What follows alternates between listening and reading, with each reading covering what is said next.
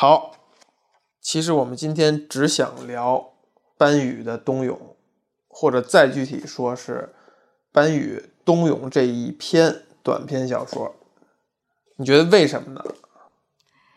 这个名字还是挺有代表性的。名字对，冬泳，这事儿可能发生在别的地方吗？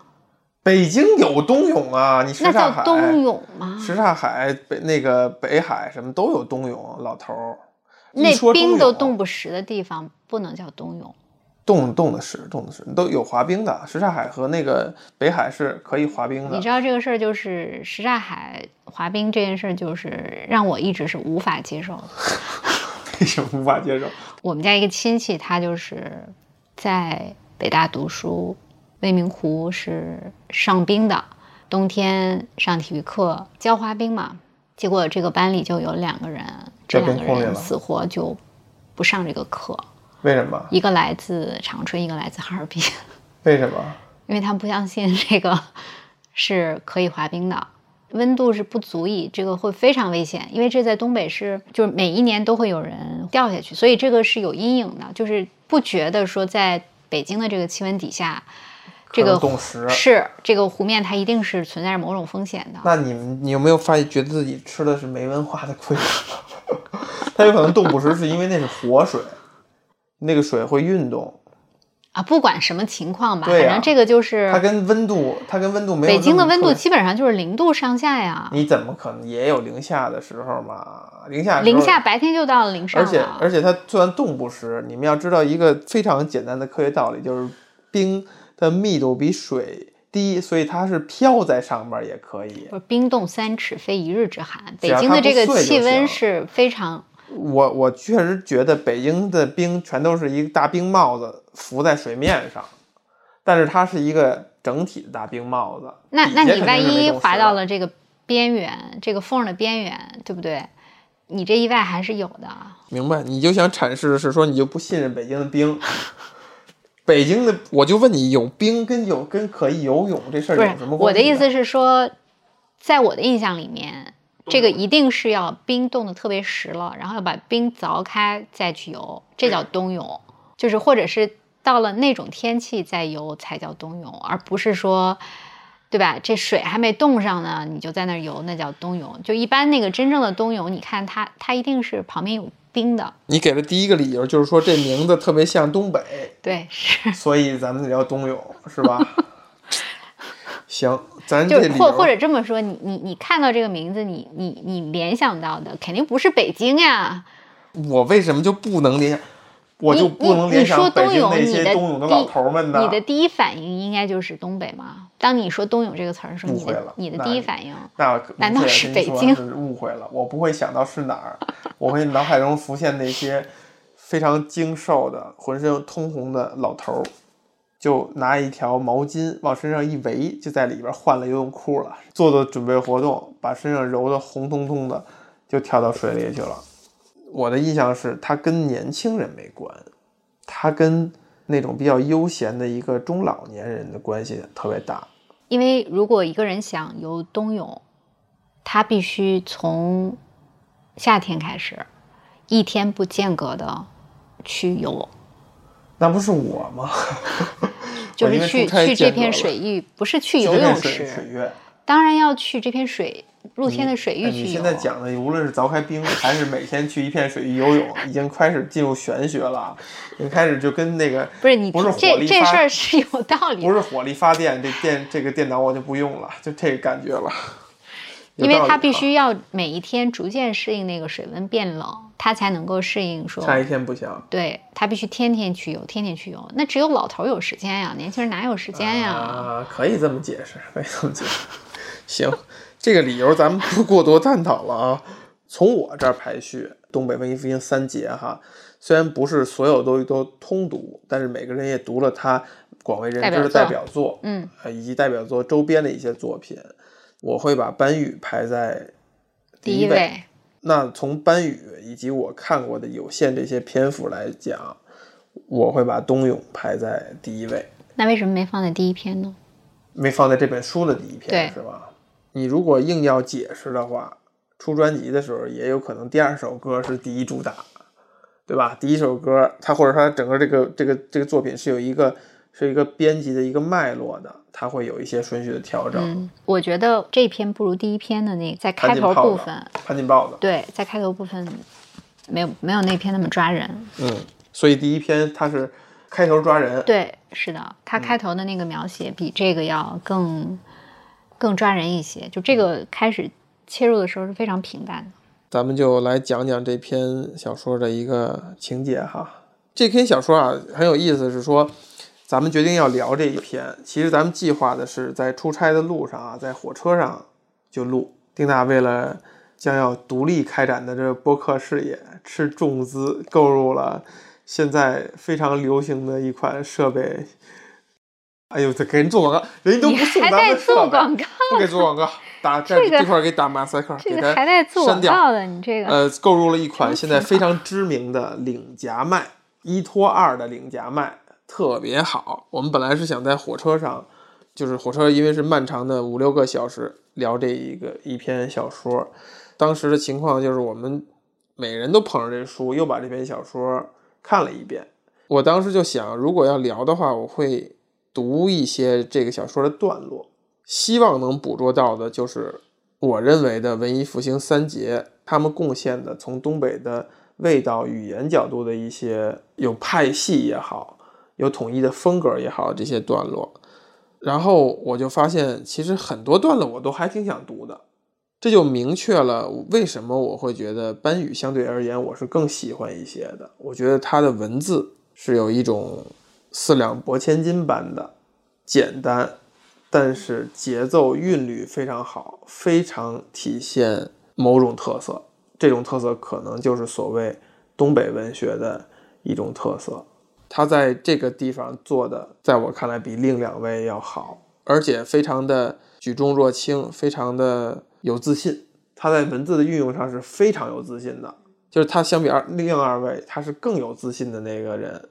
我感觉就是他的那个文字特别的白，不加任何的额外的没有用的那个修饰或者是形容词，它就是非常白描的对，那个写法。好，那我来讲讲故事整体说，它就是一个一个人去相亲，故事主人公我遇到了一个另外一个女主相识的这个过程。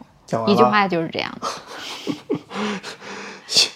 行，那我从你这句话上找不出一个段落是我想读的，然后 你需要详细的来描述一下这是一个什么样的故事。先先概括一下，它中间描写了一些他们相识之后的主要事件，嗯用这个主要事件来推动他们之间的这个关系的演进。第一个是说，他们俩在约好了在这个咖啡厅见面以后，前面这个女孩应该是迟到了，然后两个人见面之后呢，可能都有点儿不太好意思，都觉得对方没怎么有感觉，都怕对方没怎么有感觉。都怕对方没有感觉。后来有一个小的反转，就是一起吃了顿饭，两个人可能彼此都建立了好感。呃，女士呢，她其实是一个离异的，曾经有过一个孩子，但是这个孩子是跟着爸爸一起生活，所以呢，她就请这个这个男人去帮她拍一张这个孩子在幼儿园的照片。关于他们第一次见面啊，其实有一段我还挺想读一读的啊，就是你提到吃的那顿饭，前提是说你从字里行间你是感觉，虽然文中的我哈、没有明确的表示，但是他应该是在第一眼看到这个女主角随飞，其实是带着一些好感的，或者他处理这个信息的过程呢是衡量对方、衡量自己等等等，他觉得这个人可能是一个呃有下文的一个人。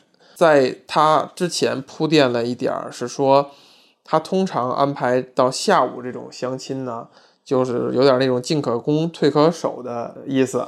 就是如果感觉好的话，哎，再吃顿饭又加强一下联络。所以当他见到这个随飞以后，试探性的、非常小心的，就是好像随意的邀请了一下一起吃饭。哎，这个女主角呢就答应了，于是俩人一起吃饭。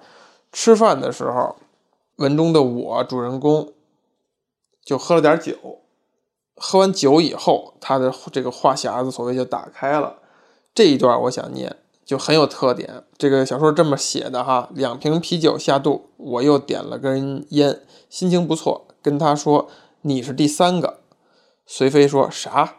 我说相完亲一起吃饭的。随飞说主要我回家也懒得做。我说做完还得收拾，麻烦，不值当。随飞说你会做饭不？我说别的不行，做饭还可以。酸菜炖牛肉，滑溜里脊，加炖三道林。加炖三道林是什么？你知道吗？你不知道，不够东北是吗？这个不是，他有一些说的应该就是沈阳的菜。啊，沈阳的菜开始有歧视了啊！加炖三道林都是绝活。随飞说学过厨师啊？我说没有，就是愿意琢磨，愿意做，但做完自己不愿意吃，愿意看别人吃。随飞说有机会尝尝。我说你这话不实诚，很多事情没必要说开吧。今天吃个饭，咱们都挺高兴的，回头一散，谁也不打扰谁，也挺好。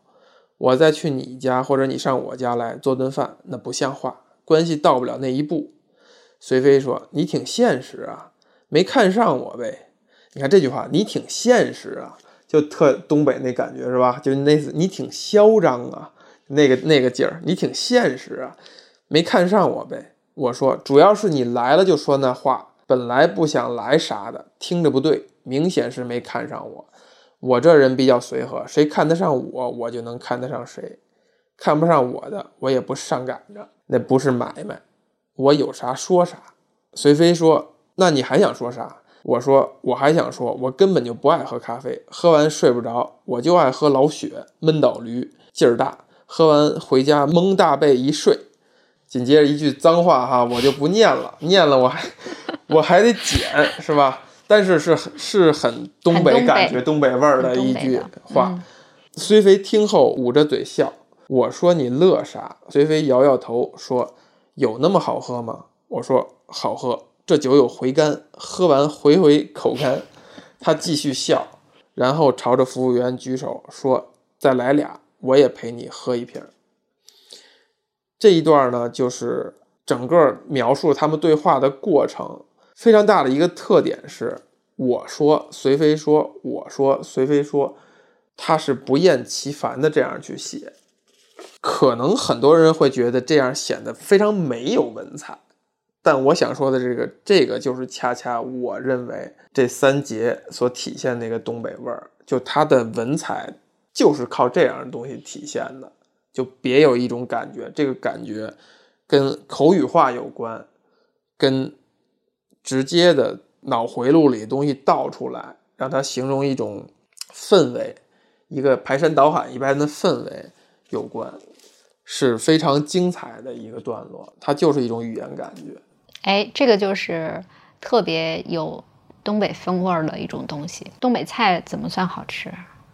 东北菜怎么算好吃？哎呀，你这个任何的这个问题哈，先问是不是，再再问为什么？先问先问是不是，是吧？先确定一下是不是，要不然很容易尴尬。先确定一下是不是好吃。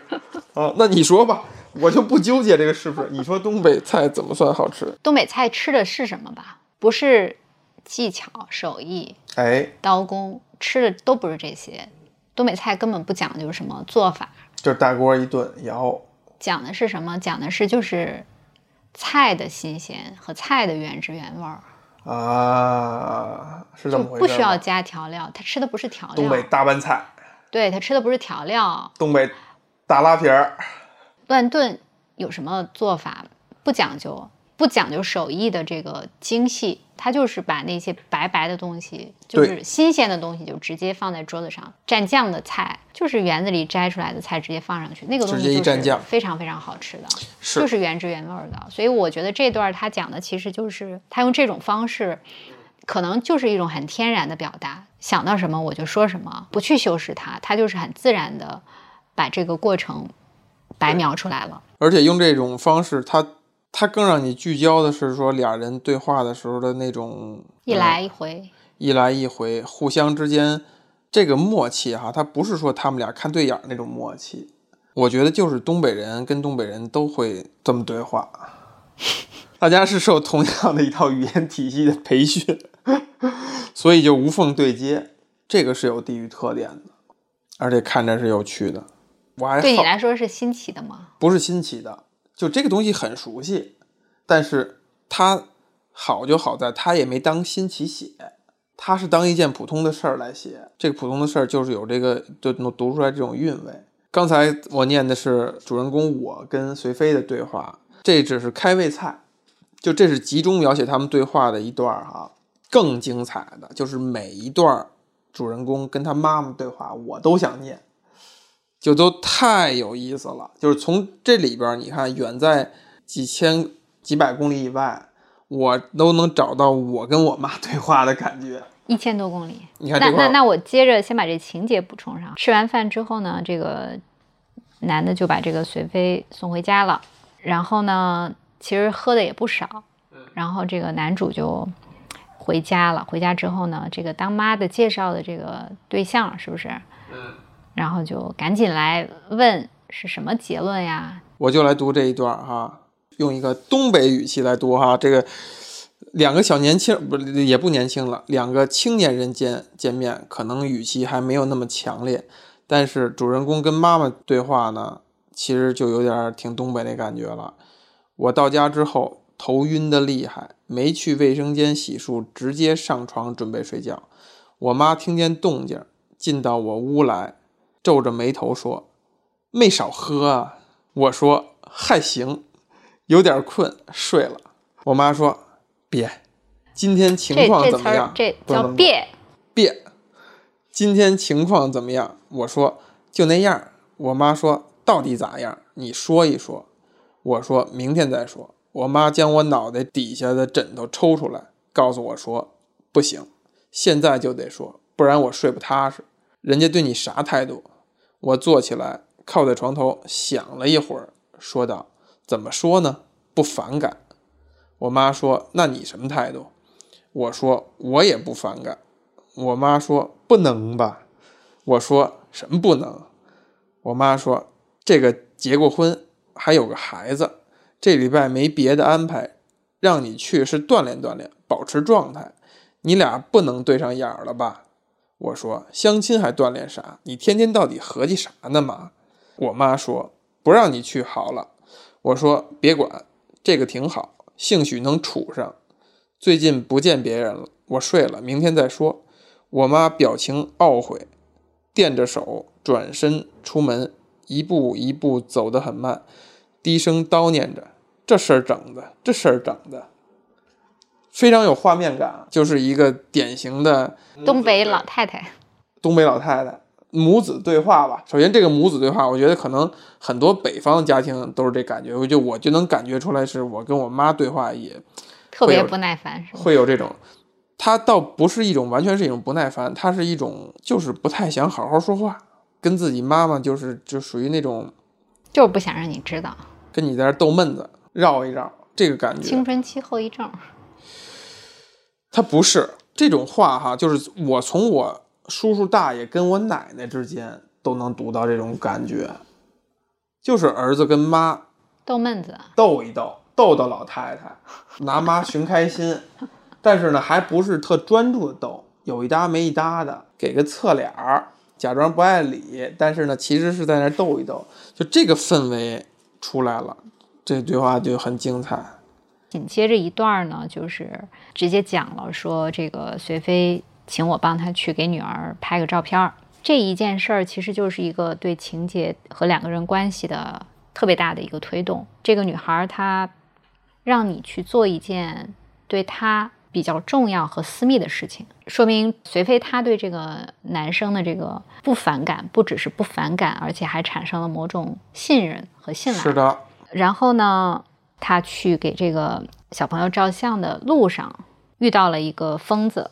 我在这段上没有特别的理解，包括他后面还有一段呼应，他就描写了一下说跟这个幼儿园门口怎么去给这个小朋友照相。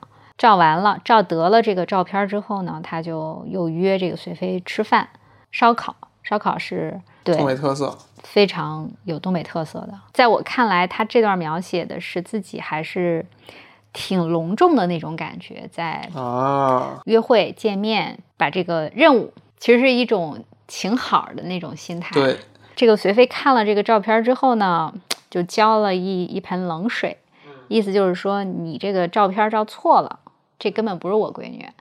这个时候情节就进一步演进，他们俩的关系就是在这顿饭之后，就又有了一个新的发展。是不是这顿饭之后不确定不？确定，不确定，但是但俩人已经有了这个亲密接触了。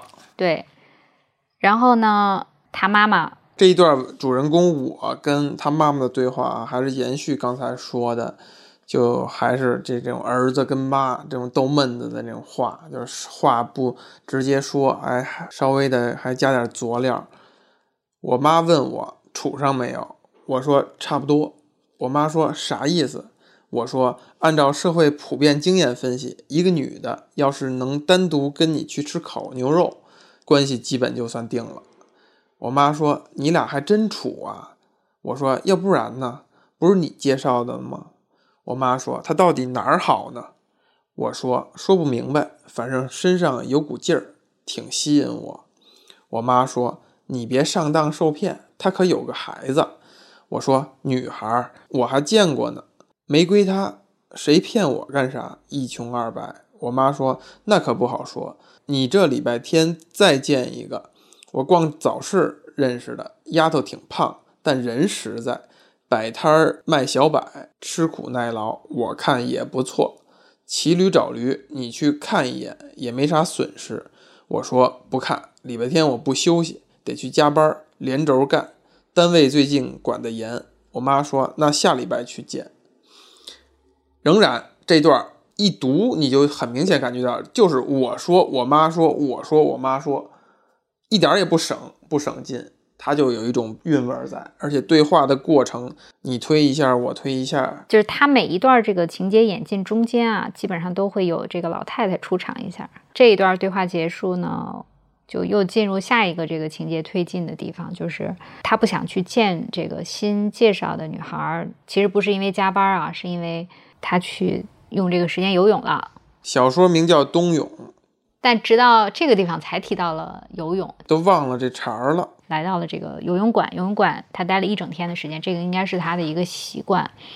然后就讲他呃和随飞他们两个人在呃他游泳的这个过程里面的一些事情吧。中间有一个很有趣的情节，是随飞给他讲了一个梦，给他说他梦见她怀孕了。讲这一段的最后的结尾，随飞让他把手机再拿过来，呃，手机再给我看看。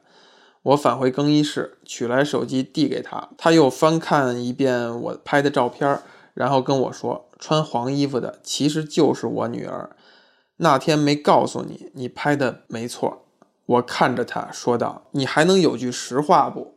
这个情节很有趣，以及作者在写的时候，最后是用这样一句话收尾。这个小的情节就把这个女主角的性格。和男主角的性格全都带出来，而且凿实了。女主角随飞一定曾经是一个很有故事的一个女同学，遭受了一些事件，导致她现在小心翼翼呢，还是怎么样？会对自己有一种很强的一种自我保护的一种习惯。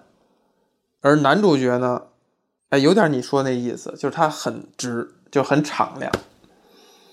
就是如果最后这个男主角。主人公我，他是一个非东北人，他会怎样反应？怎样应对？如果是你呢？你怎么应对？我先说，如果是如果广泛来说哈，如果脾气很差的人，他可能当时就急了，而不是简简单单以这一句话，你还能有句实话不？其实这句话他不是完全急的，他还有点俏皮，他带着点怨气吧，他还没有那么强烈。然后紧接着情节，其实虽然是说他扔掉浴巾，他跳入。游泳池，好感觉好像是，就是是挺生气的，然后立刻就就去游泳了，但也是一种哎，多少还有点克制，有点控制，甚至他没觉得这个事儿呢太突兀，就是多大的事儿。那如果换做一个，比如说有城府一点，脾气没那么急躁的，可能此刻呢不做任何应对，不会给出去那么一句话，你还能有句实话不？而就是哎，问问情况，你为什么？之前骗我，就会很好奇，或者就是苦笑一下，等等，都是一些应对的方法。如果真是我的话，当时我是肯定不会急的，肯定会以什么方式把这个东西是揶揄他一句啊，还是调侃一下啊？但是这个事儿是会让我内心深处是会有非常强的波澜，我甚至会产生对这个女人就一点也不信任了。为什么呢？其实就是这句话，就是没没实话，这人没实话，而且很自然，演得很像，而且他不信任我，可以理解保护自己闺女，但是能看出来，他就在这刻他可能开始信任你了，但之前没信任你，反正是肯定是负面的印象。哎，那我问你，他开始为什么不说是自己闺女呢？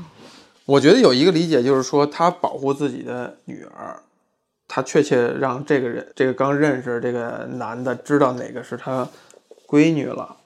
那万一这俩人没处好，没有下文，没发展下去，是不是这个男的会找这个小姑娘报复？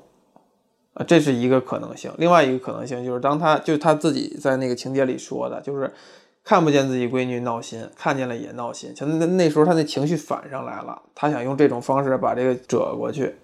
你怎么理解？我没有想过你说的第一种啊。你可以这么去想哈，这个随妃的前夫在情节的描述下，肯定俩人是有一些暴力冲突的，无论是他把他前夫的脸划了还是怎么着，所以他对这种事件比较敏感，想这个我还真真真没有想，我我当时的感觉就是，他可能就是不太爽，就是女人她啊，可能撒个脾气，对，或者是她就不想说一句真话，对对，想说什么说什么，这个是非常正常的事情。然后这个时候他有这个成分，我觉得是有这成分的。这个时候他在讲的时候，其实就是比较认真，告诉他说这个是。然后这里面还有一个就是他们在这个呃在泳池旁边有一个对话之外呢，还有一个我觉得特别有意思，就是他在随飞面前表演了一个，就如果呃让我用这个词儿，我会觉得他是在表演一个动作或者表演吧，嗯，他表演了一个跳水的这个环节，就是显摆一下显摆一下，这个也特别有 东北东北感。人那个啊，就你刚才说的，哎，炫耀，哎呀，你看我都没注意到，你看他最后一句，就这一段落的最后一句，他就讲：“我忽然想起一首久违的老歌，孤独站在这舞台，听到掌声响起来。”就是他跳到水里之后，有人在泳池旁边给他叫好，然后他听到了人们的这个欢呼声也好，或者是叫喊声也好，那个有一点点这个成就感吧。从前面的描写来讲，他的个人的那个人生肯定至此都不是特别光辉的那种嘛。个子比较矮，年纪挺大，也没有没有对象，然后工作也很一般，就是一个非常普普通通的人。但是他在这一刻，还挺光鲜的。对，就是他觉得或者用这种方式来表达了他的那个光鲜，而他为什么要在这个时候去表达这种光鲜？我我觉得是跟前面那个随妃对他的呼应是有关系的，就是让他的心里边有一点就这。一刻，他知道就是随妃还对他哎也产生也动情了，是，就这个时候给了他一种可以炫耀的力量吧。对，然后接下来就是到了这个情节呢，就是这个主人公他过去认识的一个舞厅里面的这个女孩儿，可能对他也有一点意思，约他一起出去唱歌。然后在唱歌的过程里面呢，无意当中，这个主人公就发现跟他们一起玩的人竟然是随妃的前老公，哎，前夫对前夫前。老公像话，什么？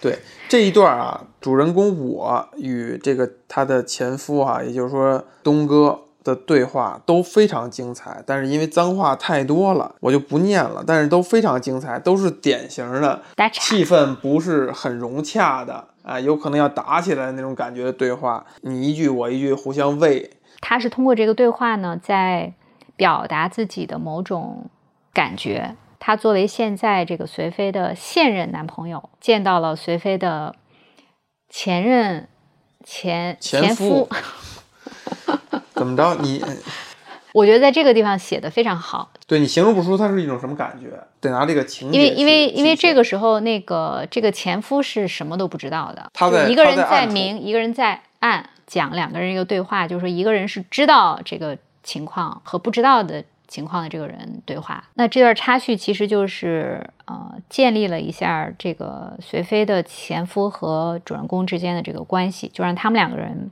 互相认识了。然后这段插叙结束之后，才是说，呃，他们两个人在文化宫这个游泳的时候，游泳结束之后呢，然后一起回家做了顿饭，就呼应了一下一开始他们说的，这个主人公他会做饭，然后但是他们中间买菜的这个过程呢，就经过了这个一个比较重要的位置，就是一个叫做魏公明魏渠公明渠的地方，一个臭水沟，对，啊一个臭水沟。就是随妃啊，其实是问，就是问这个主人公，哎，说你记不记得小时候这儿啊曾经淹死过人，挺大的一个事儿了。主人公说不记得，说那不记得。随飞说咋能不记得呢？当时闹的动静挺大，小孩滑到中间，冰面裂开掉进去了，当时没人发现，晚上家长回来，这才开始找。那时候里面不是清水，有油污，洞不结实。后来就再也没有小孩去了。我说小孩没有，但有大人。每年俩指标，冬天一个，夏天一个。随飞说这啥意思？我说年年淹死人，其实也不是淹死，都是整死了抛尸扔进去的。随飞说你对这边还挺熟悉。我说也一般。以前晚上吃完饭，有时候过来动动脑筋，在路灯底下打两把六冲。六冲是什么？我也不知道，那大概就是沈阳的玩法。随飞说：“去年我爸就是在这儿没的。”我说：“啥？”随飞说：“差不多也是这个时候，还没等我们报警，警察先来把先来找的我们。环卫工人发现的，飘上来了。警察跟我说是喝多了摔进去死的。我说节哀。随飞说：“我挺怀疑。”我说：“怀疑啥？”随飞说：“怀疑跟我前夫有关。”我说：“为啥呢？”随飞说：“当时我们正在闹离婚，孩子的事儿没整明白。我爸那天喝完酒又去找过他。我说后来调查他没？随飞说查过，有证明，没在场。你看这块儿，随飞说查过，有证明，没在场，就很简洁，就是像对话一样，而且你听就感觉就是东北人说话的那个味儿。这北京人都不都不说这么简练，对吧？北京人说话是很啰嗦的，肯定说那肯定查过呀。但是当时啊有证明，他他说的时候他没在场，肯定是这么去说。这就特别带有这个语言的习惯的特点。我说那就不是，随飞说不见得。我说相信公安的办案水平，别想太多。我快点骑，咱得赶紧到家把豆角炖上。慢。我读这句的时候，我就想到的是那个艺术家王宁，他他虽然跟丁娜一样也是长春人，但是这个说话的节奏非常像他。而且他真的是会说那个没想这个事儿，我还真没想，就类似于这样，就非常典型的东北口音。就还有就是是这，咱得赶紧到家把豆角炖上，慢。你你就是很口语，你连着你才能看明白它啥意思。它互相之间它是有关联，它有省略的。而且非常有趣的是说，这块主人公，你可以从某个角度上理解，他是想岔开话题。他想岔开两个话题，一个是小时候这儿有一个小孩死的时候，他想岔开这个话题；再有一个就是隋妃怀疑他爸是被前夫给害死，并且就在这个魏明什么明呃就是魏公明渠上这件事儿，以及他怀疑的这件事儿，他想给岔开。到后来就是贯穿后半部分，就是隋妃时常会提起来他爸爸的死。他一直在怀疑是跟前夫有关，以及他耿耿于怀，想替他爸复仇。经过这一次两个人在一起吃饭之后呢，应该就进入了两个人平稳交往的一个阶段。嗯，类似于半同居的一个状态哈。对，这个书里面就写了他们俩每周大概是什么节奏在一起，然后在一起的时候都做些什么事儿，然后随飞的状态是什么。这个主人公的状态是什么？交流了哪些事情？然后这个时候呢，就没写多少，没写多少，没没有多少篇幅，让让你说变成一长篇小说，都蒙太奇都出来了。然后紧接着这一段，我想读的是说母子对话。周末我妈包饺子，我买了几样熟熟食回去。从进屋开始，我妈没给过我好脸色，我也没吱声。饺子煮好了，我刚夹起来一个，她用筷子打掉，跟我说：“啥钱儿黄？”我说：“黄啥？处的挺好。”我妈说：“咋地？还要结婚呢？”我说：“大伙对付着过。”我妈说：“不要脸。”我说。你再这么说，我走了啊！我妈语气缓和过来，跟我说：“儿子，妈找人算了一下，这女的命里跟你犯克，黄了吧？妈再给你介绍，有的是。”我说：“太累，真看不动了。”我妈说：“最后一次，以后不逼你。这个摆摊儿的胖丫头，等你仨礼拜了，啥话没说，心多诚啊！等你仨礼拜了，啥话没说，心多诚，怎么你也得去见一下。”我说不去，我妈说提前约好了，就今天，妈求求你了。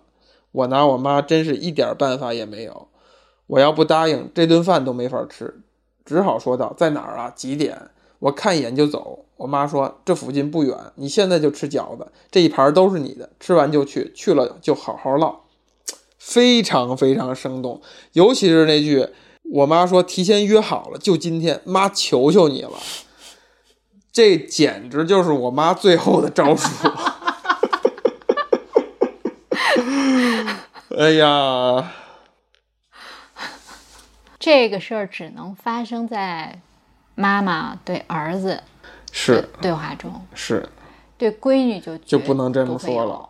嗯，求求你这种，对，那就太示弱了，是吧？东北的妈妈绝对不会跟闺女太不不会跟你示弱啊，绝对得要压你一头。就跟你老爸能给你儿子求求你了吗？绝对不可能。但是这个可以跟闺女讲，是不是？你现在就吃饺子，这一盘都是你的。这个话就特别生动。我妈说这附近不远，你现在就你现在就吃饺子。你看这句话，你现在就吃饺子。继续。对，然后这个主人公就。跟小胖丫头没办法，对，就跟这个胖丫头见了一面，从头到尾都是很嫌弃，很不乐意，很不配合。总之就是尽快完成任务，溜之大吉，怎么快结束怎么来。然后他就去见了随飞，那这个时候他就发现随飞的前夫，他们俩在这个小区门口，随飞家门口就遇到遇遇上了，他就避开了这个前夫，然后。发现这个前夫就去了这个随飞家，然后他等这个前夫从家里出来之后呢，就又去找了这个随飞。然后这个地方就是一个很重要的情节，不知道为什么这个前夫又回来了，就发现了这件事儿。对，就发现了哦，原来 有下家了。对，可能他也听说了这个随飞又交往了一个男朋友。但是他也没想到，哦，原来就是这个人。他呢，就这次来是什么意思呢？是来要钱来了，要孩子的生活费。对。然后这时候呢，他就这个主人公呢，就表现了很大方的一个状态。那个意思就是说，你不要难为这个随飞，你要要钱，我给你。嗯，主人公就说：“哎，我给你。”就拉着东哥出来说：“我给你取钱去。”在去取钱的路上呢，东哥就有意无意就挤兑他，一边是说，反正也发生了一些很有东北特色的对话哈，有意无意就挤兑他，就说你个儿这么矮是吧？你跟随飞到底谁高啊？我看你也就一米六点儿吧，等等等等。然后呢，也表现出说跟说这随飞哈，我已经这个够了，哎，你你随便，我不管啊，归你。呃，我剩下的，呃，你就得着了，就那感觉哈，反正反正非常不客气，也是看在这个主人公我呢是一小个儿，就有意无意就提他这身高，哎，然后带着非常的不屑，就觉得完全能够驾驭这个主人公。然后取完钱以后，主人公我找了块砖头，又折返回去，趁东哥不注意，对他。进行了疯狂的袭击，这一块有非常细致的、具体的描写，他怎么样去打这个东哥，提到的一个特点是说，主人公虽然个矮，但是在他看来身体素质是比这个东哥要强很多，打的这个东哥毫无还手之力，打的已经不成样了，是不是死了不知道。不知道，在他的描写看来，这个人已经基本上已经完蛋了。主人公折返回到随妃家，俩人又共度一宿。在这一宿当中呢，互相也没有明说刚才可能会发生了哪些事儿。第二天早上，他们还主人公还给随妃做了早饭，还特地带着她去买了一双，特意写明是一千多块的一双雪地靴。咱们通过这个小说呢，不能确定他描写这个年代到底是什么年代，也就无从判断这个一千多块它到底是一个多大价值的礼物。但是跟前边对比，这主人公好像工资一个月是大概三千多块，就大概是这么一个比例。但是这个小说里描写主人公啊，家境虽不说极度优渥，但也不太发愁。买完这个礼物以后，把随妃的闺女接出来。他们说要去给随妃他爸，也就是这个小闺女的姥爷去烧纸。然后我想读的就是他们来到这个魏公明渠旁，我们去医院门口买来一刀烧纸，来到魏公明渠旁，走下河岸，我掏出打火机帮他们点着。随妃和女儿蹲在岸边，迎风烧纸，风很大。指挥四散，随妃边烧边说：“爸，这边一切都挺好的，不用惦念。外孙女儿也来看你了。”他女儿说：“老爷，我以前总梦见你带我打滑梯，又领我上楼，给我热牛奶喝。”随妃说：“爸，你给我托个梦，告诉我到底是不是刘晓东干的？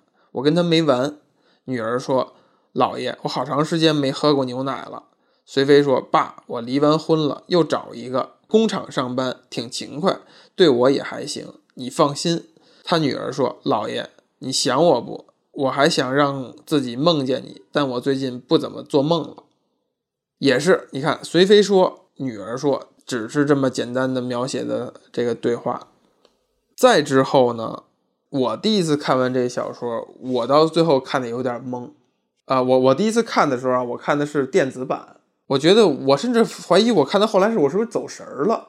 然后我记得你跟我说，你看到后来也是看的有点懵，就看傻了，有点傻。对我看完这段有点傻。为了好好聊这个冬泳哈，我买了一本这个在多抓鱼上买了一本这个二手书，我又把它看一遍的时候，我突然间意识到我为什么看到后来有点懵了，就是接下来这一段开始，你发现这个文字有一个特别明显的变化。嗯。好像有意识的去掉所有的东北味儿，嗯，变成一种经过雕琢的、经过思考的、经过推敲的一种书面化的，就是这个文风是发生了一个突变，对突变。写完了最后的这几段，丁娜，你来读一下，全部吗？全部吧。好吧。你觉得是不是？你觉得是不是这段特别文艺？就这一段画的这个语言就变完全变了一个样子，是特别文艺，特别玄幻，嗯，以至于我都不知道这写的是不是这个小说的结尾。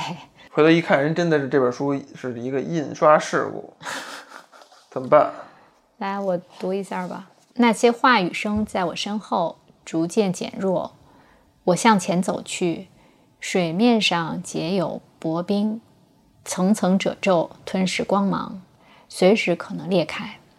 我走到一棵枯树旁，抬头望向对岸，云如浓雾一般，遥远而粘稠，几乎将全部天空覆盖起来。我开始活动身体，伸展、跳跃、调整呼吸，再一件一件将衣裤脱下来，在水泥地砖上将它们叠好。我走入其中。两岸坡度舒缓，水底有枯枝与碎石，十分锋利，需要小心避开。冰面之下，那些常年静止的水竟然有几分暖意。我继续向中央走去，双腿没入其中，水底变幻，仿佛有一个呃运转缓慢的漩涡，岸上的事物也摇晃起来。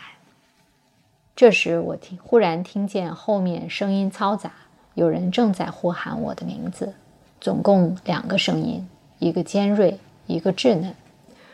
我想起很多年前也有这样一个稚嫩的声音，惊慌而急促，叫着我的名字，而我伏在岸边不知所措，眼睁睁看着它跌入冰面，沉默其中，不再出现。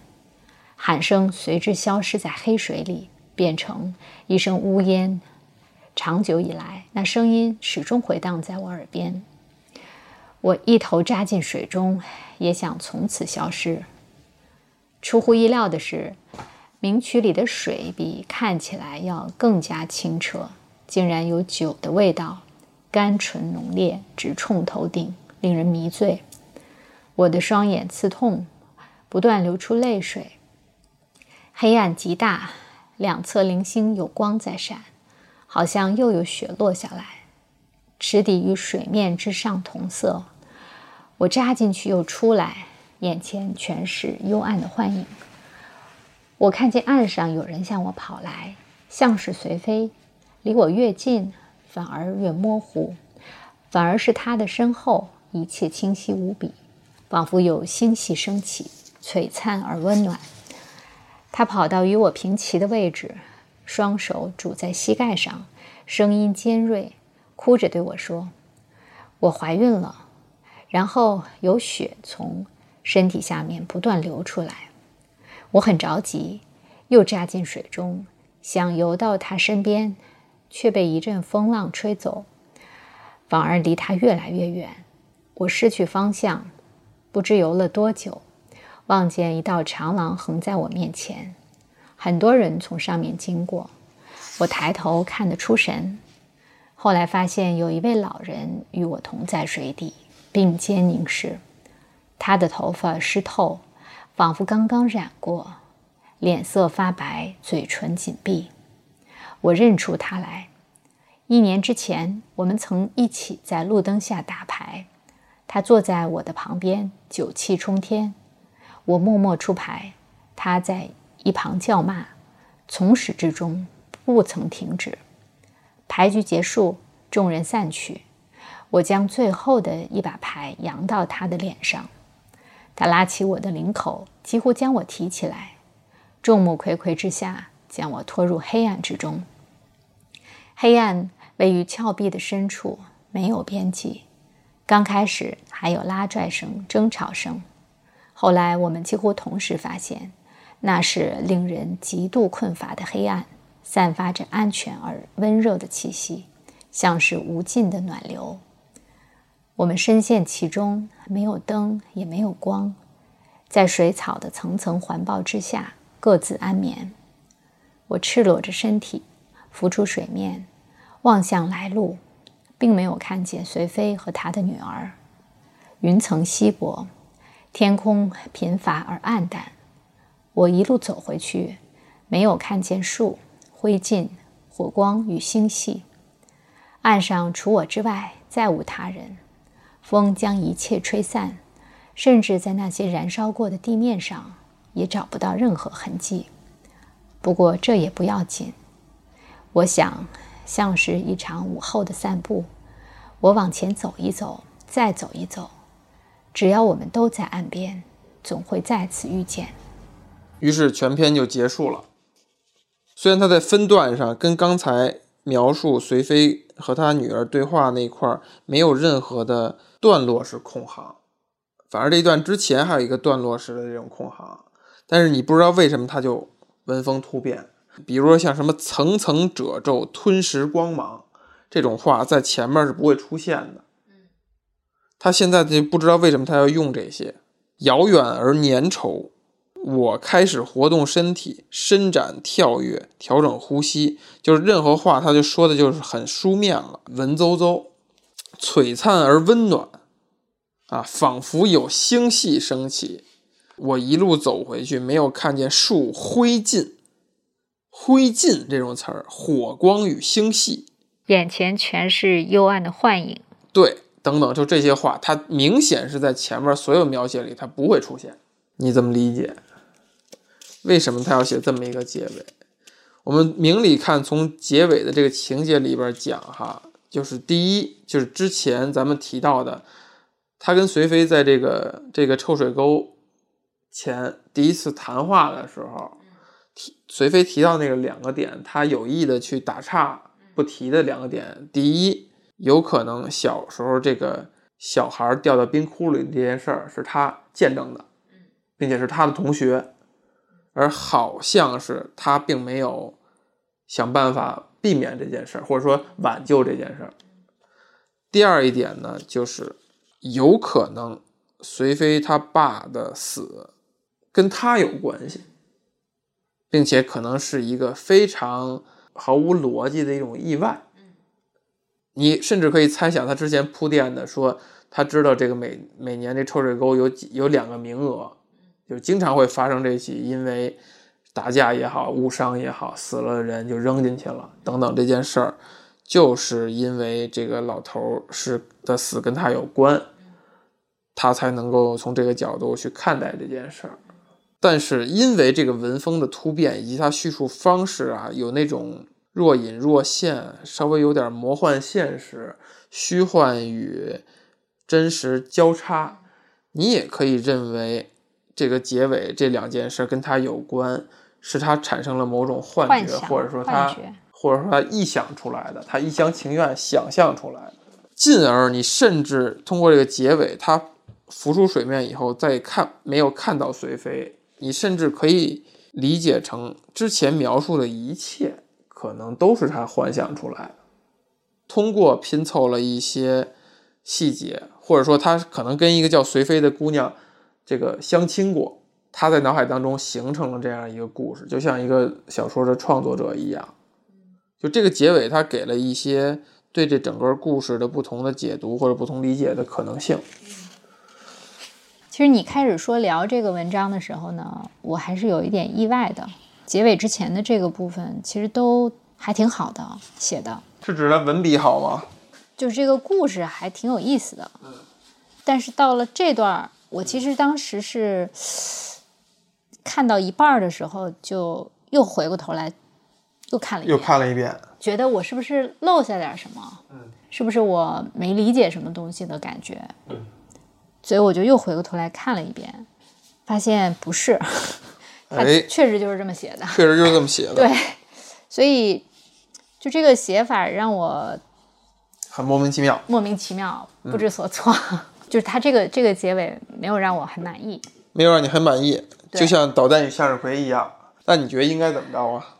对，然后我就在想说，如果真的这个主人公实际的情况是，他突然意识到有可能随飞的父亲的死跟他有关系，他要意识到，他也不是突然，他也就是炖豆角那次他就意识到了。呃，有可能还不一定那么确实嘛。嗯那个时候他可能心里一惊，或者是在怀疑。就这个里面，他前面有一个什么铺垫呢？他怎么去对待随飞的前夫？把他给弄死了。基本上就这件事儿，其实我看到这儿还是有一点儿，就有点害怕的。就这个人，他其实不是一个很简单的。对，就是主人公我。对，这个主人公我不是像开始那个描写的那么简单。她和随飞的老公下楼以后，其实她做了一个示弱，她没有什么危险。对她示弱的意思是，她取钱，不光是取，她已经答应他取钱了。他就一起下楼的时候，嗯，她跟这个前夫呢是怎么讲的呢？她说：“我没办法，哎呀，哥你，哥亚，哥亚在哪儿呢？没有，叫什么呢？首先，他给这个东哥点上根烟，嗯。”还小声说：“东哥，别来气，有啥好商量？”就是把自己的姿态，对，把自己姿态其实是放的很低的。解释了一下，说这是家里介绍的，不处不行，我也为难。就意思是说，这个我们俩今天好，现在好，其实也不是我有意的，是我也没办法，我也难呀。就这个实际上是他跟这个前夫这个角色在示弱嘛，但是这个示弱并没有得到一个很好的呼应，就我在想，这个时候如果这个前夫他也就表示了理解和认同，嗯，那可能退一步，退一步就没有后面这个情节了。但是没有嘛，他还是接着这个这个怼，或者接着这个更加瞧不起这个人。我我觉得这个这个人他心里边的这个状态可能会发生很大的一个变化。那通过这个变化，到他最后能够砖头去打这个人，对吧？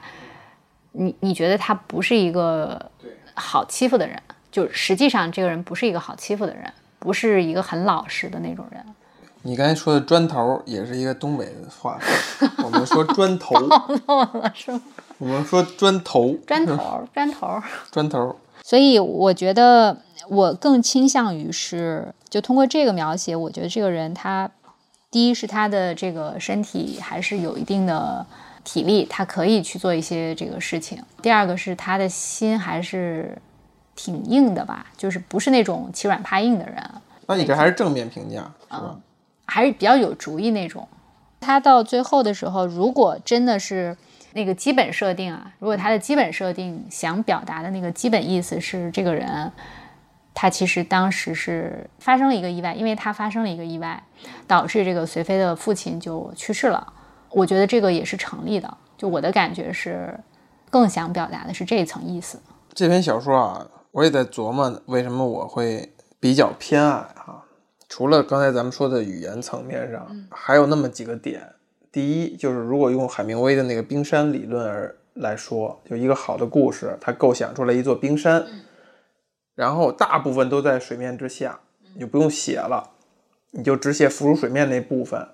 一一篇好的小说会让人感觉到整个冰山的存在，就这个小说就有点这个感觉。包括你刚才那个描述也是这样。我们通篇看。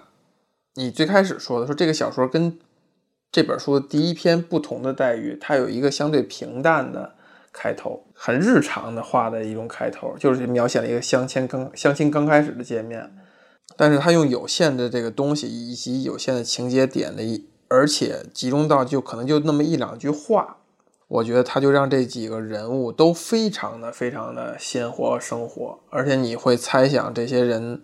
没有被表出来的可能会发生的一些事儿，你看似讲的所有情节，摄像机放到随飞身上也好，放到东哥身上也好，甚至他在舞厅认识的那个刘丽也好，放在他身上也好，但是你通篇读下来以后，你发现，就像你说这个我不简单，他背后有很多事儿，这个人物跟我们以往读到的那种为了叙事而带进来的主人公。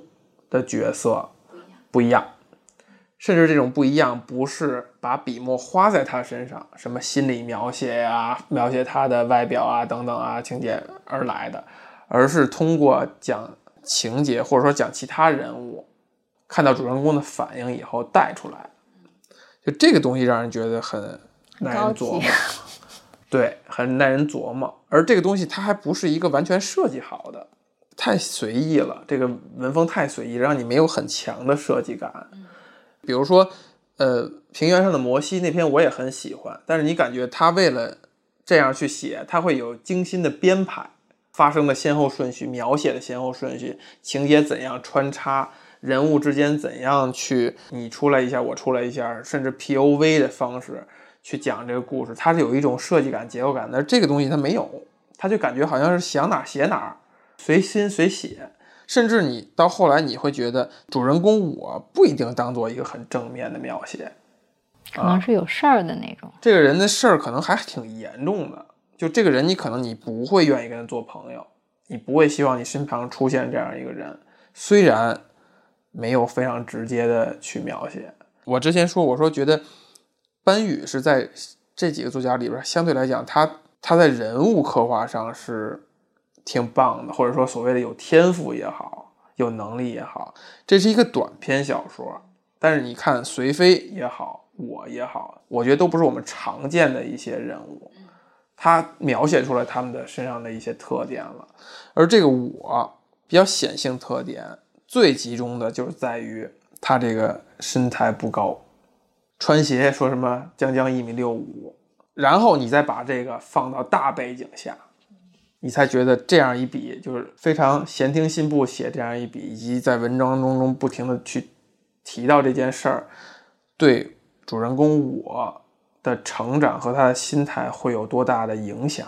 在东北范围之内，一米六，那从小我觉得可能会遭受的是非人般的对待，就谁见着你都会欺负你，或者说挤兑你，你觉得是吗？一个男生，或者说或者说他要有一些自己的独特的对抗之道。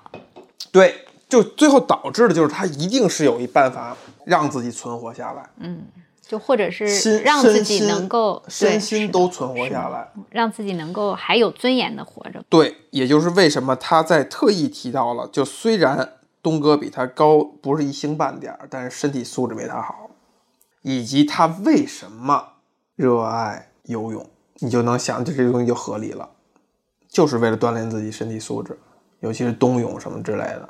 就是我个儿已经矮了，那在这些方面我不能，我要做得更强。然后你就沿着这个，你就能构想象他是如何构建我主人公我他的思维方式，可以联想了。就比如说，如果他真的见证了他的小伙伴被淹死，那这个东西可能是他冬泳的起因，也可能是因为游泳他才有这个经历，也可能是因为这件事儿深深对他造成了阴影，他才开始游泳。你再换到另一面上，如果他这个随飞的爸爸的的死跟他有关系的话，也是一脉相承的。只有他这样的内心，就从小受欺负，因为身高这问题导致自卑也好，就是很敏感也好，才会因为这个语言上的冲突，就跟人家走极端。这里面有一句话说：“我将最后的一把牌扬到他的脸上，然后他拉起我的领口，几乎将我提起来。对，就那个时候就又又刺痛了他的这种自尊心，拉着领口给几乎像提起来，就是这有身高差的，而且这个细节的描写就让你更愿意猜测这件事情真实发生的，就一把牌扬过去，这个细节太具体了，具体到它像是发生过才会这样去有这个意向。这时候你就你就可以去想想了，我们该如何理解我？你有想过为什么叫冬泳吗？我没有想过，你看啊，他在写嗯、呃最后那一段的时候，就是他想表达的是这两个人应该是同时落水了，但是有可能是他游出来了。嗯，这块儿也是不同的理解。第一，同时落水这东西可以认为是一种魔幻现实，他的想象以及实际发生的是交错了。另外一点就是沿着刚才说的，他小伙伴的死是冬泳的开始，冬泳的起因因，而老头儿的死是冬泳的果，就是他会冬泳，他游冬泳，他游泳导致他在这场冲突当中，他可以幸存下来。对你这个是比较偏阴暗的解释。其实我当时看了这个书之后呢，还有另外一种感觉，就其实最后他想表现的是我自己主动选择，死了，对自杀了对，啊！为什么呢？就是因为我发现了，可能我哇不太行了这个随飞的父亲。完了完了完了，一下从一个从一个好小说变成了一个那个那个网文水平了。你这你要这么理解的话，可以可以，丁娜，行了，我觉得找错人了啊！不是你不同的理解，为什么不能说呢？啊，对不对？说说说说说说，因为这明显是他自己主动，他在写是他自己脱了衣服下水的呀。嗯，你你觉得他自杀了？行，也是一个理解的方式。进入我们进入了一个死胡同了，这个。好家伙啊！因为伤害了随飞，他就自杀了。不是因为伤害了随飞，是因为怎么说呢？他畏罪，他有可能前面表达的是杀人了随飞的前夫。对你就是你说那个神经病，你的不好理解就在于他这儿就就是一种第一做了一个疯子类的角色啊，点缀一下这个故事。第二呢，他前后有一个对比，显然第二次再见疯子的时候，疯子对他是害怕的，他是见证了某种东西，也就是说，主人公把东哥给打残甚至致死这件事儿，可能在当地已经形成了一个社会的效应，而恰恰这个疯子呢，他看到了，就比如见证了这个场景。我我觉得他的，嗯、就是打了这个随飞的前夫的第二天，做的好几件事儿，其实是有一种，就为什么我最后会产生那样的感觉，是因为我觉得他做的这几件事儿，不太像一个特别正常的状态，就是他描写他自己的那个状态。哎呀，你又在证明你那个网文式的理解方式。我觉得那是无比正常的。那你前一天你已经把一个活生生的人打成那个样子，甚至已经不知道死活了，你第二天可以给女朋友买一件东西，可以非常自然的去做一个什么事儿，哎，天哪！我觉得这个就是作者在描述的事情，就是要写这个人的，不就要表现不一定是这个人了，甚至就是那那个时代那个社会他对东北的理解，就是那些人就现在就是那样一个状态，就这些事儿在他们看来不是事儿了，他们天天在发生，大家都是有一种就那样看待生活的那种感觉，嗯，有道理。就这叫什么呢？不就打了个人吗？不就弄死个人吗？我这人生我整个甚至随妃前夫的那个脸，就对一个女女生都可以这样做。对，而且大家也没觉得我干了一件多么了不得的，我靠，我怎么能做出这样的事儿？不奇怪，就这个东西，你可以理解为见怪不怪，也可以理解为大家已经木了。这我生活都已经这样了，我都是这么一个状态，就随便吧，就那个感觉，杀了个人随便吧，该怎么着还怎么着。你看，我再谈，就是为什么我觉得呃这篇小说或者说班宇的东西跟另两位不太一样。我觉得你看其他那几篇小说，你有一种感觉是大家为了写事儿，最后我还是为了表达表表达那个社会状态。我想给你描述这个时代，描述这个社会，描述现在东北是什么样了。这些什么下岗啊，什么这个衰退啊，对这些人产生了什么样影响，导致了什么极端的事情的发生。大家看看啊，大家来去感受一下啊。但是班宇呢，尤其是这一篇，他更让你感觉的是说，时代氛围我给你稍微写一点儿点儿，但是我并不关心时代氛围，我最后关心的还是人物状态，就是我还是想要这几个人，还是想写这几个人。要再提一步，时代状态讲时代是什么样，讲那个断片儿是什么样的意义是什么呢？最终我们的结果，他还是更关心的是这个时代会塑造出来怎样的人物的状态。这就是为什么有其他那几篇我老觉得他人物立不起来，因为人物的每一个动作说的每一个话，他是为时代服务，为我描述这个时代服务。嗯而这一篇所有的你体会到那些氛围，什么三千五，工厂怎么样，吃什么菜，吃什么饭，买的多少钱的鞋，最终他是为了呈现的是主人公我这样的人以及随飞这样的人精神面貌的状态。然后你在你希望琢磨的是说，想琢磨我他到底他为什么这样，你就会去想，真的一个一米六出头的一个男男性，生活在东北的一个环境下，他会是怎样一个成长成长的环境？他会经历了怎样的一个人生，导致他后来变成了一个就是下手为什么那么的干脆和狠的一种状态？而这个狠还不是表面上带出来，时刻这眼神透露着凶光。我天天跟人去就去杠劲去，不是的，不是的，而就是关键时刻我就是准，就是狠，没有废话，两下完成任务。无论是对那个对老头儿也好，还是对他这个前夫也好，这个人物就是跟就是你不常见了。是说到说完我了，咱们可以再去看我们怎么去理解水飞，就理解这个女性角色。就这个人物他有什么？这篇小说对这个对人物的一个额外的一个贡献，他对这个一个一米六不到的一个男性，自始至终的他态度以及他变化到底从何而来，最后是怎么样一个状态？他自己又是一个什么样的一个人？是不是很有主意？确实很有主意。非常精彩的就是他隐瞒到底他闺女是哪个，这个情节写的太精彩了，就没没见过类似于这样的一个处理方式。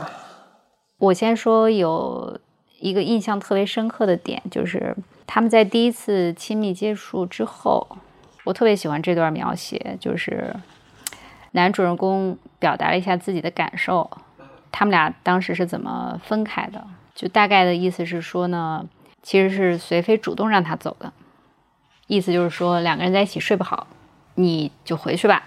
这个男生可能还有点舍不得，整理了一下衣服。把这个随飞的衣服可能也叠好了，归拢好了，然后呃还是逐渐叠好的，规矩的撂在这个椅子上。然后这个时候随飞其实没有做出任何回应，他就一直看着，告诉他说：“你这个这个门有点不好用，你出去应该怎么弄？”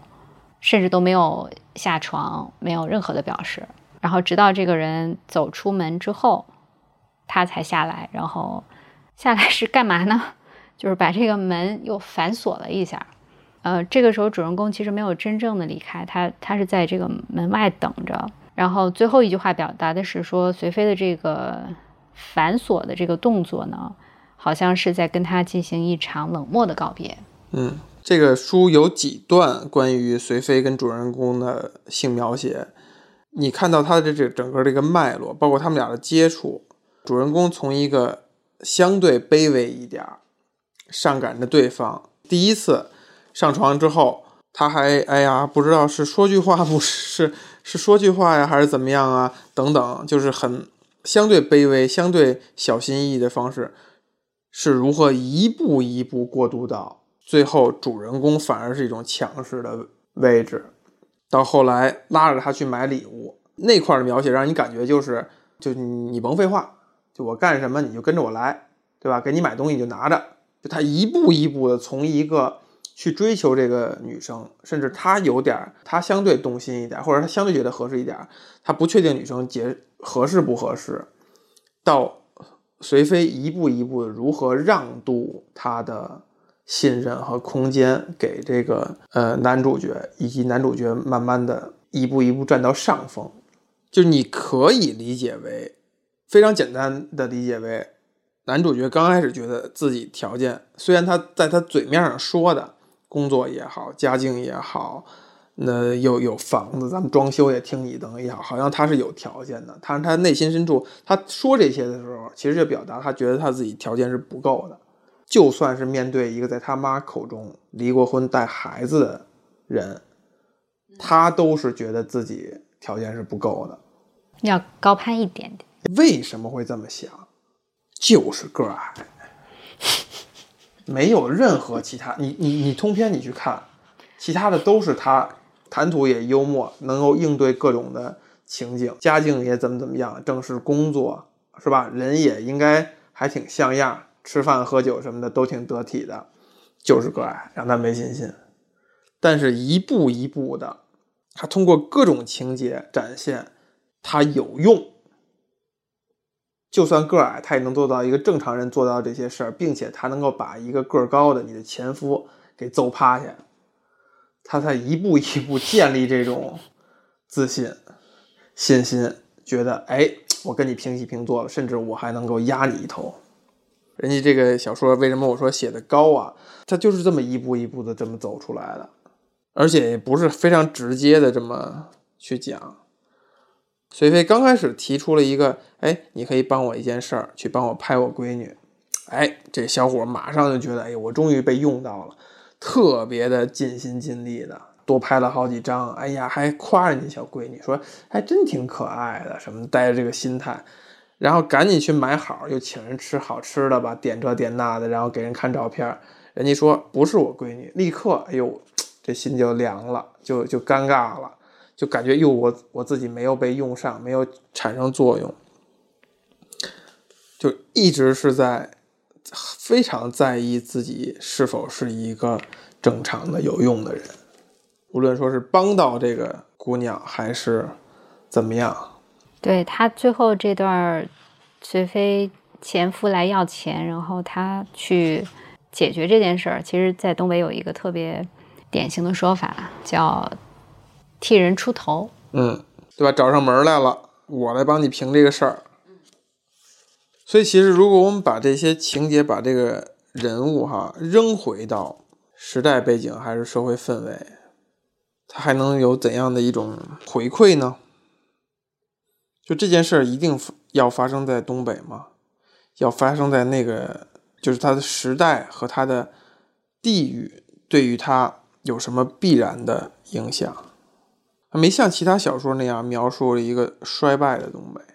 或者说，在这块没有着笔墨，但是你就是感觉他营造了一种氛围，一个不是一个氛围，他这个情绪就是特丧，对，就是感觉就是大家都觉得都挺丧的，都挺丧，没有就有有的小说有很多几篇小说是写的这个人物这个状态就很丧，就不积极，消极的生活，想办法，甚至铤而走险等等等等，但这里边没有。正常生活，所有的都是正常的事儿。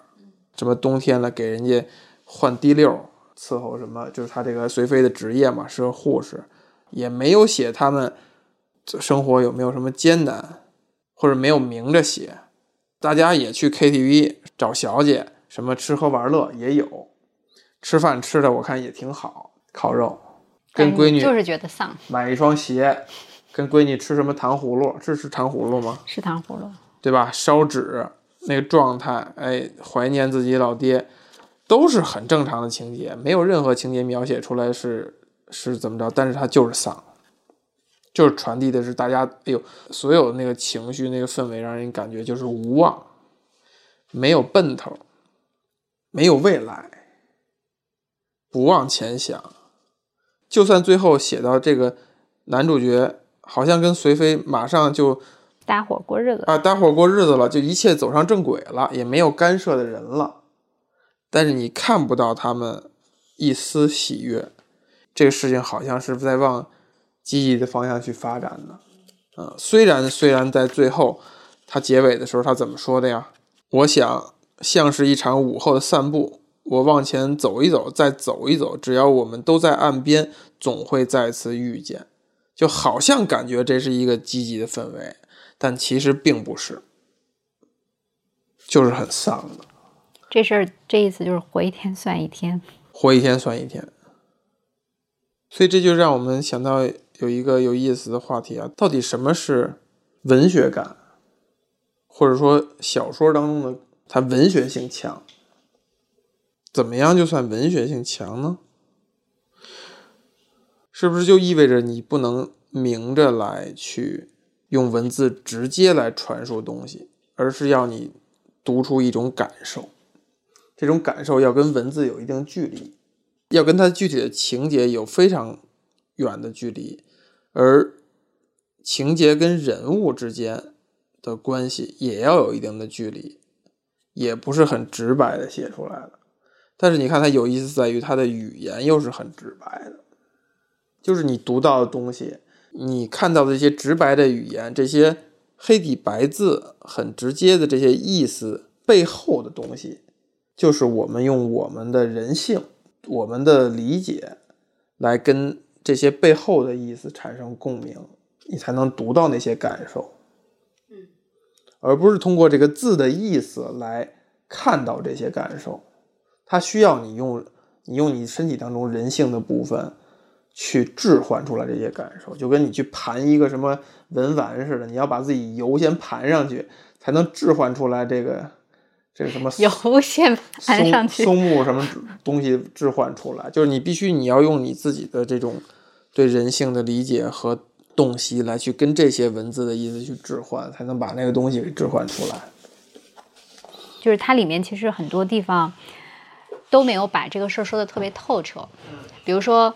随妃前夫的那个脸上有一道疤，随妃其实就说了一句话，说这是我划的。嗯，但是这个里面就是你能联想到的风起云涌的那个背后，他可能是个什么样子？对，你就觉得他就一句话是我划的。随妃这个人物的性格也也出来了。你你还没有讲这个随妃的这一段这个人物呢？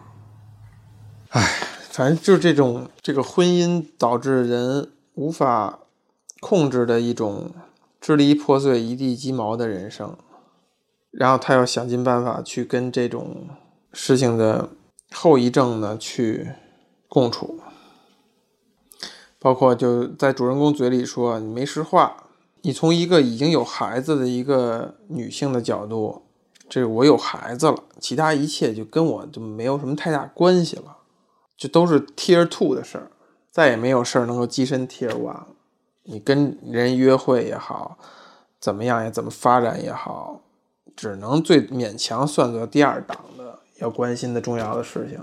孩子这件事是最重要的，跟他一切相关的事情是第一优先级。为此，什么说个谎啊，打个马虎眼啊，刚认识一个人就让托人干事干活啊，这种事儿根本就不就无所谓，就做了。根本我就连想都不用想，不考虑，只要别影响到我第一档的这个需求和关心的事情。那学飞的心态是怎么变化的呢？觉得这个人有用是吗？就是直到直到那天打完这个发生这件事儿之后，他可能才真正正眼看这个人。才真正开始哎，觉得哎，意识到哎，还有这样一个人，就包括他们最后躺在床上，我躺在床上一宿没睡，哎，不是这块儿，是这块儿，躺在床上一宿没睡，闭上眼也不得安稳，眼前全是雪花点儿，像收不到信号的电视机，茫然闪烁。随飞在我身边，枕在自己的胳膊上，头发低垂，发丝弧度迷人，他的呼吸很轻，眼皮颤动，不知道是不是又在做梦。凌晨时分，雪映的天空发亮。我轻轻下床，拉开窗帘一角，看见地上已经积了很厚一层。有人骑着倒骑驴，戴一顶皮帽。你看，有人骑着倒骑驴，戴一顶皮帽。像倒骑驴这种词儿，它用在前面的文字文章里边不突兀的，它不，它不会避讳这种土词儿。但是这种词儿是绝对不会出现它后两段，他一定会想办法用正常的语言去描述倒骑驴。狗气兔子，就这种比较土的、比较不雅的，但是带别有趣味盎然的词，他只可能在前边用，他后边那两段他是绝对不会用，绝对要避免的。戴一顶皮帽，斜着身体，艰难地向前蹬去。雪地没有倒影，我看了半天，直至它消失在我的视线里，才转过身来。这一段其实描写的也很。呃，也很描述性语言，但是就这一个倒骑驴，让他就还是进入东北的这个，或者说一种北方的，呃，魂不吝的这种语言体系。但是后两段就不行。然后直至他消失在我的视线里，才转过身来。随飞仍躺在床上，保持着刚才的姿势，不过眼睛睁开了，直直的望向我，像一汪刚刚化开的雪水。这是他才开始注意到这个人。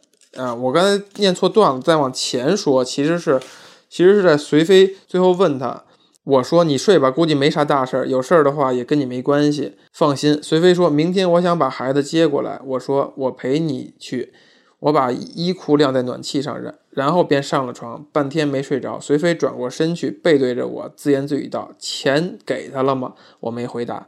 他继续问：“刘丽是谁呢？”我也没回答。他说：“你又是谁呢？”我还是没回答。就直到这一刻开始，这个随飞才开始注意到，哦，这还有一个人呢。在之前，就是他的，就跟他身边这个环境是一样的，他就把他当做环境的一部分而已。直到这时候，才开始对这个人产生兴趣。我觉得这这会儿，其实在讲这个男主人公三个问题，嗯，他都不回答。其实是他自己的心态在产生变化。你说谁呀？这个男主人公呀，在写他自己的这个心态发生了变化。老子可以不理你了。你行，你不要用你的那个读网文的 理解理解方式在这硬尬了啊，丁达，行吧，好不好？好吧。老子可以不理你了，哎呀。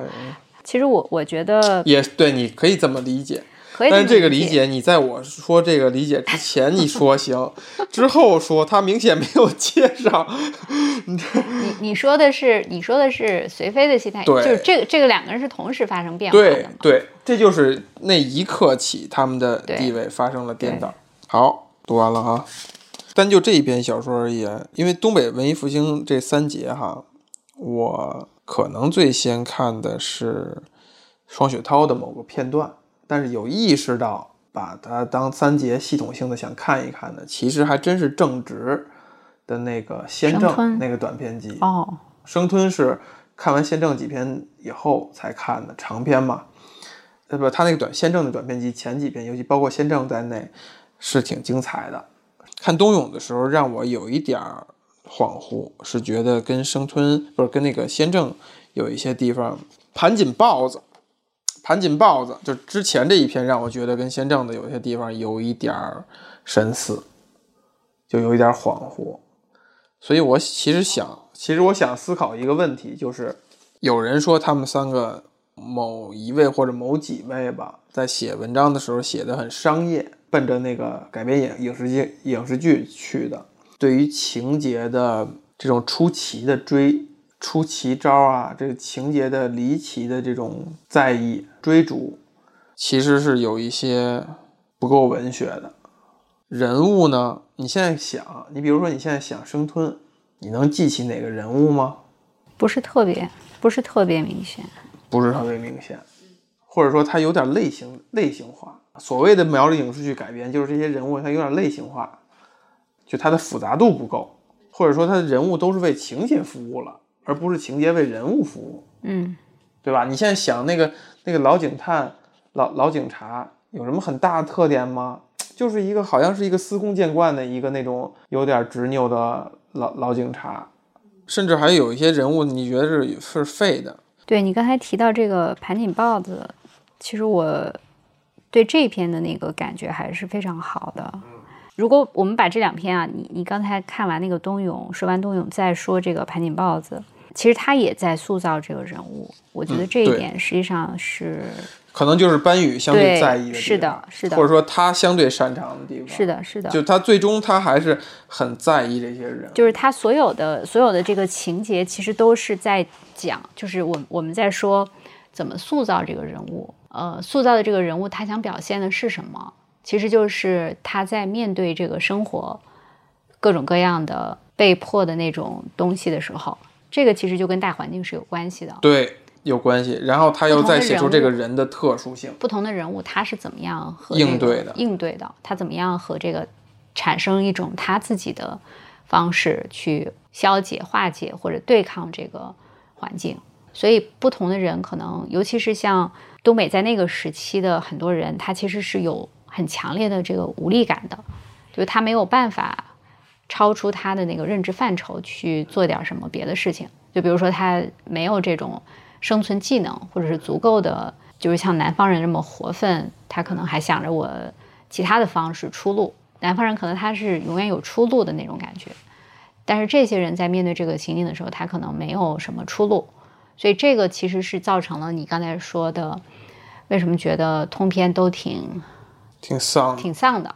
他其实是人物状态，对，是人物状态，就是这个人物他怎么去应对这个现实，为什么会有很丧的？因为整体来讲，他没什么办法，没没有彻底改变这个命运的希望。他能做的就是特别细微的，能让自己好受一点点的那些事情，能让自己暂时忘掉的，忘掉这个痛苦的事情，会让暂时回避那个痛苦的事情。对，所以这符合咱们最开始录音之前谈到的对于东北也好，对于东北人的那些印象吗？你觉得它是一致的吗？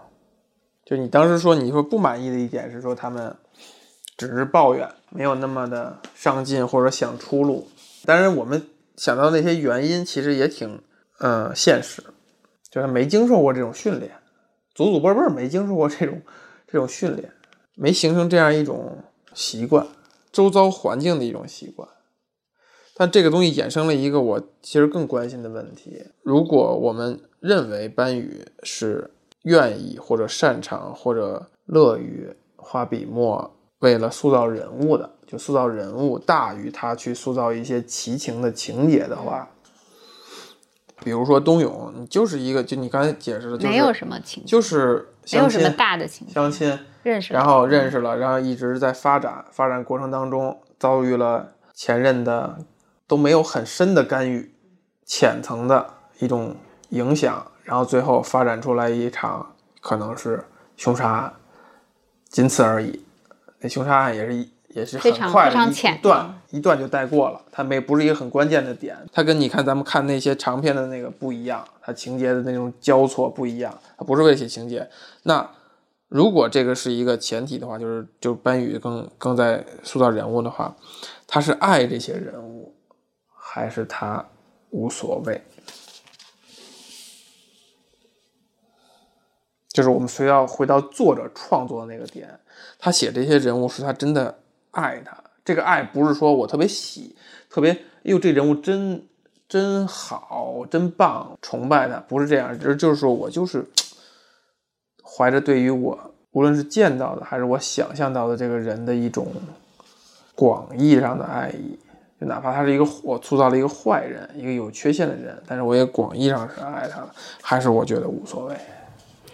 我觉得是是比较联系的。刚才我在问出这句话的时候，我就终于在咱们录音的最后最后的结尾，我突然间明白了我最开始想的那问题，就是东北文艺复兴他们这三个人，他们体现的什么特点？他们为什么是一股劲儿？他写的这些人物，他可能他是不爱这些人物的。嗯，而这个确实少有的作家是这么去干这件事儿的。不爱是什么意思？不爱是厌恶，隐隐的厌恶，就是无所谓。